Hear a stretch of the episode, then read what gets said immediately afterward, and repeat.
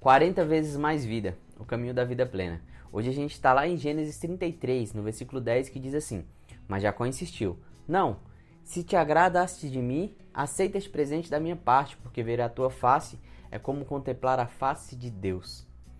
Deus tem cara de perdão.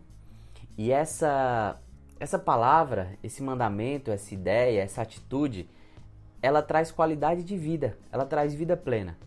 Jesus fala diversas vezes que a gente tem que perdoar. Esse seria um, um, um primeiro motivo, talvez. O perdão é o que nos faz comunidade de fé, que pode ser um segundo motivo para a gente trazer o perdão para a nossa vida.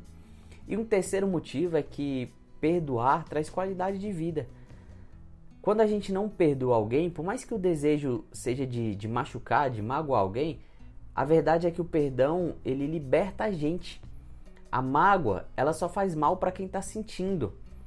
E perdoar outra pessoa é algo que vai trazer uma vida mais plena, porque a gente vive mais leve, a gente vive mais a vida, contemplando as coisas que ela nos proporciona. Além de poder nos reconciliar, seja com aquela pessoa que nos magoou, seja com aquela pessoa que, que nos feriu. Perdoar é sempre uma possibilidade de recomeçar. E recomeçar é talvez um, um lema da nossa fé.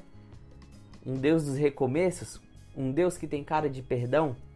É por isso, meu irmão e minha irmã, que o nosso desafio hoje é aprender a perdoar. Perdoar quem nos ofendeu, perdoar quem nos machucou, perdoar aquela confusão boba, mas que te deixou sem falar com alguém por muito tempo. É perdoar para viver uma vida plena. É se perdoar. Acho que esse tempo de, de pandemia, esse tempo de quarentena, faz com que a gente olhe pra gente e também perceba o quanto a gente precisa se perdoar.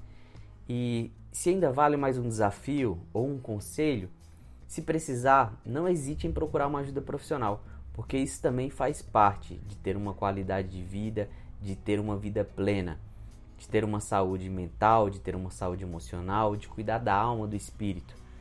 Que Deus nos abençoe.